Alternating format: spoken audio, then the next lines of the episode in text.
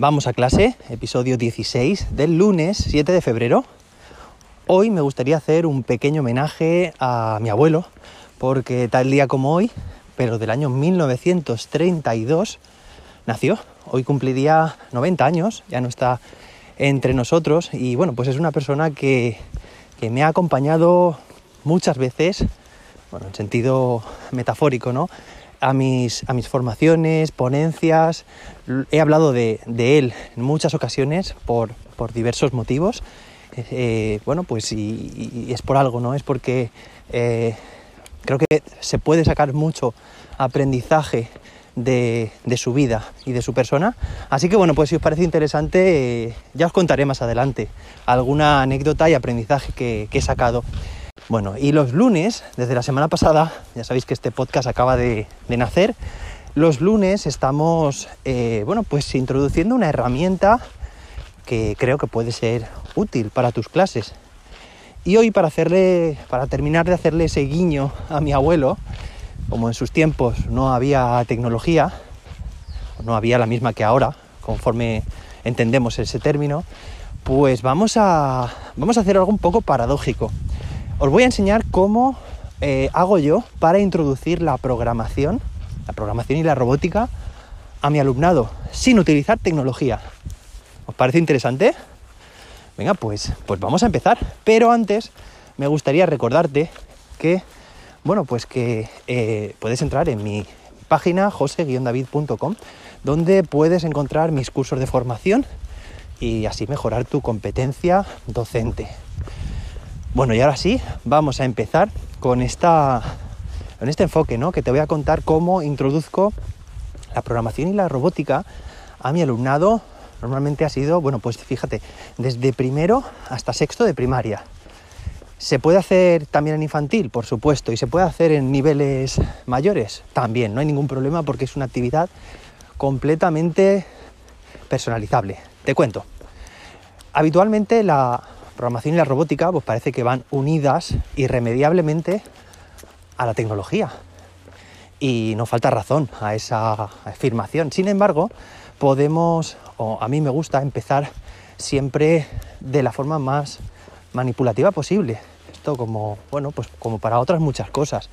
Primero entenderlo bien con uno mismo, en tres dimensiones, con el propio cuerpo, y luego podremos hacer la transferencia, bueno, pues a a, digamos, a los dispositivos, ¿vale? Pero qué mejor manera de experienciarlo y vivenciarlo en primera instancia. Así que, ¿cómo, cómo se hace esto? Se puede hacer de muchas formas, pero la, la, que suelo hacer yo, la que suelo utilizar, es, bueno, pues esconder un objeto en clase y dar las instrucciones como si fueran las instrucciones de un mapa del tesoro. Evidentemente hay que empezar desde el mismo lugar, ¿vale? Elegimos a un alumno, una alumna de clase y le damos unas tarjetas. Esas tarjetas contienen, bueno, pues cada una de ellas una instrucción. Por ejemplo, un paso para adelante, o bueno, o gira hacia la izquierda, o agáchate, o coge, lo que quieras. De esta forma, si elegimos, por ejemplo, a un alumno, una alumna, ya digo, damos las tarjetas y bueno, pues es una forma de, que ese alumno eh, bueno, pues pase las tarjetas de forma secuencial, una a una, mientras va ejecutando esas acciones. Si las ha reproducido correctamente, pues llegará a ese objeto escondido sin problemas. Eso sí, tenemos que avisar si decimos un paso hacia adelante, como es de grande, en este caso es más útil referirnos, si tenemos la posibilidad, a los ladrillos del suelo, a las baldosas del suelo. Tantas baldosas porque es una unidad fija. Pero fijaos porque nos permite introducir de forma colateral la importancia de las unidades de medida, el sistema métrico decimal, por ejemplo, que tengan que seguir un patrón, que sean fijas, etcétera, ¿vale? Bueno, una vez que hemos hecho ese modelo, que lo podemos, bueno, pues repetir con varios otros objetos, otra secuencia de, instrucciones y, bueno, con más alumnos, por supuesto, podemos pasar a que sean ellos mismos y ellas mismas las que diseñen sus propios recorridos. ¿Cómo? Pues mira, por parejas, vamos a hacer también por grupos, ¿vale? Esto simplemente es, es una, una propuesta de cómo yo lo hago, tú puedes cambiarlo. Por parejas, una, una de la pareja o uno de la pareja sale de clase y el otro se queda dentro, es decir, la mitad de la clase se queda fuera y la otra mitad está dentro escondiendo pues ese objeto, ¿vale? Puede ser un objeto simbólico, no hace falta que sea, os quiero decir que puede ser un lápiz, puede ser un estuche o algo así, ¿vale? Entonces, los que están dentro de, de clase han generado su secuencia de, de, de, instrucciones, porque bueno, no lo hemos dicho, pero programar básicamente es dar instrucciones, puede ser de forma secuencial, vamos, ¿vale? vamos a empezar de esta forma, de manera que luego una máquina pueda reproducirla. En este caso, pues no hay máquina, somos nosotros, y no hay tecnología, y los comandos son esas tarjetas.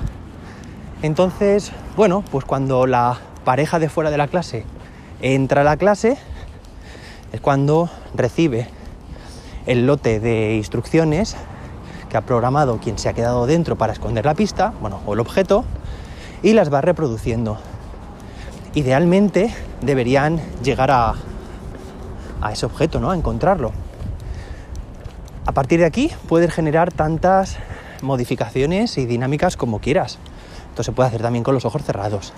Se pueden, bueno, evidentemente luego es la pareja que se ha quedado fuera, es la que cambian el rol y es la que se encarga de esconder la pista, ¿vale? La pista, bueno, que esto puede dar de sí mucho, ¿vale? Y generar un breakout y demás.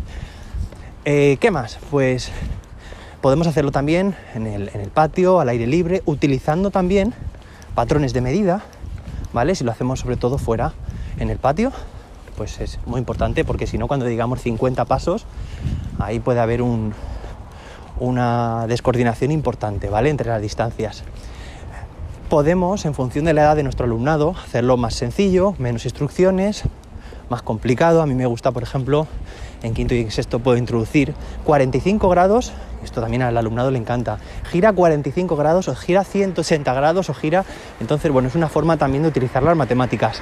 Se puede utilizar en, en idiomas, es decir, las instrucciones, darlas en inglés, en francés, en alemán o en el idioma que queramos. Entonces esto se presta muchísimo a hacer, pues eso, distintas dinámicas, a cambiar de pareja, hacerlo por grupos, a cronometrar el tiempo para ver quién lo consigue realizar antes. Y bueno, como veis, esto simplemente es una actividad de qué?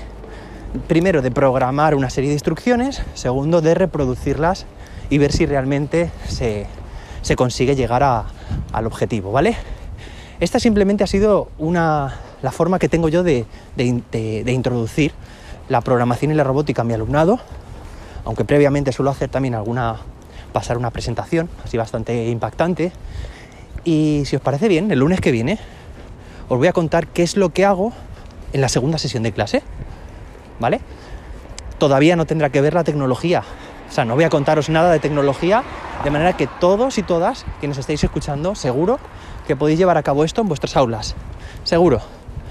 Y bueno, pues ya me contaréis. Si os parece interesante, puedo seguir avanzando en esta propuesta didáctica. Y bueno, pues hasta aquí el episodio de hoy. Estoy llegando al colegio. Espero que te haya gustado esta temática. Y nos escuchamos mañana martes. Que tengas un fantástico inicio de semana. Y nos escuchamos mañana. Que la innovación te acompañe.